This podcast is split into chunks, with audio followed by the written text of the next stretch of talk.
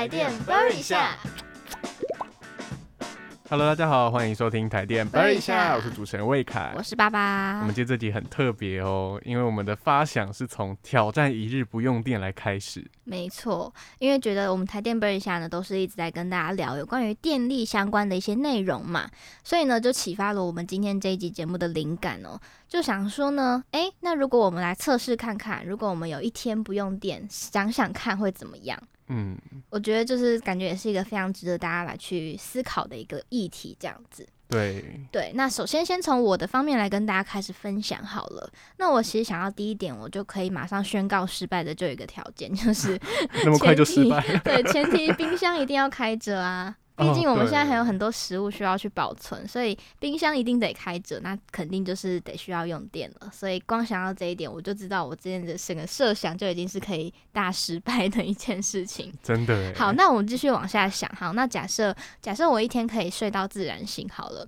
那所以我起床就可以不需要设闹钟了。那因为不用电的话，就没办法用手机嘛，那闹钟也没办法设。那其实也可以不用设了，因为就是睡到自自然然醒，对对对。好，那起床之后呢，我就会想到，哎、还好，庆幸我房间有非常非常大面的对外窗，所以白天的时候阳光如果有阳光的状态下，都是日照很充足的情况，所以光线很好，所以我也可能没有需要去开灯这样子。嗯，好，到现在目前为止都是。还蛮顺利的嗯哈。好，但是呢，一到了我要开始吃东西的时候就困扰了，因为我是一个非常习惯自己准备食物吃的一个人，没办法用电的话，我就没办法用我的快煮锅。嗯，那也没办法，就是 准备食物什么的，所以我就只好要想办法去外面觅食了。那你就又要想到，哎、我去外面觅食，那那些餐厅他们的都有电啊，所以这也就造就成有点像是我间接使用电的感觉。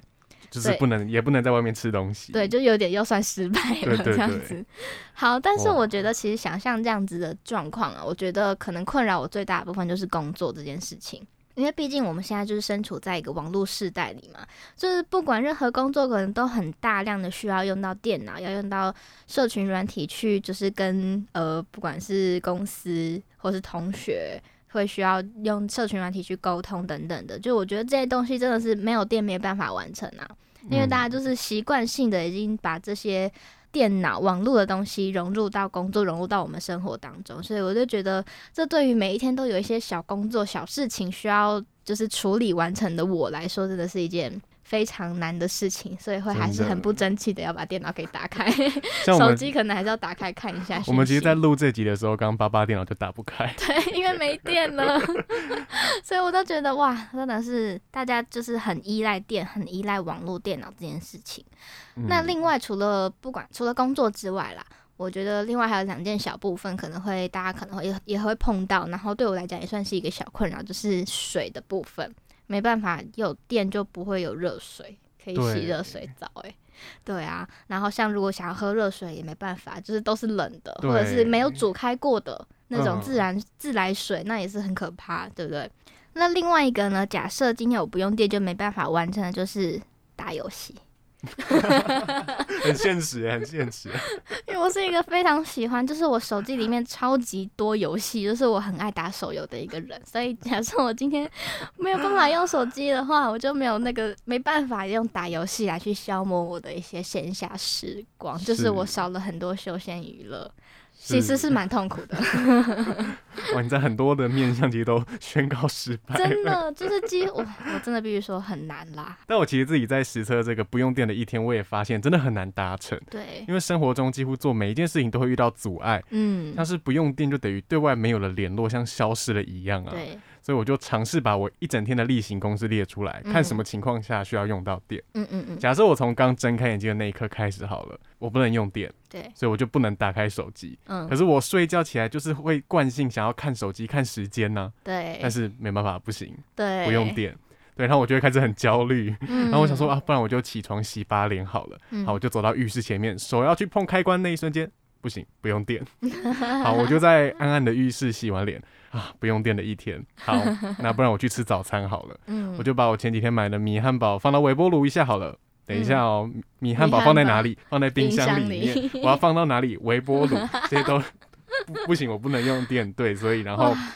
啊，好，那不要吃早餐，我准备出门搭公车去学校，嗯，我都会想要看一下公车还有多久会来，嗯，所以我就会打开手机要确认还有班距多久啊。对，不行，好。不，用电，不用电，我还是好，我到这边其实就已经没有办法再想象下去了，因为 其实我从睁开眼睛到出门都非常需要用电，对，就是不用电根本没有办法正常生活，像是从手机充电啊、浴室灯的开关、冰箱、电锅或者是嗯。公车时刻表，对，就是因为我们的生活习惯真的已经跟电有点绑在一起，完全是密不可分了这样子，所以我就觉得，哎、我们就是真的很难去想象完整真的一天不用电会是什么样子的情况哦。而且刚刚讲到我们两个的想设想的这些情境都是白天，所以我真的没有办法想象，如果我们晚上不用电是一个 什么样子的情况。对，而且我是一个会怕黑的人，所以啊，对我来讲真的是无法想象。就是想到这，我也觉得说很难想象这样远古时代好了。我觉得他们可能也没办法，就是古人他们当时应该也一定没有想到说，诶，我们现在的社会这么复杂，这么进步，然后他们以前的生活啊什么的，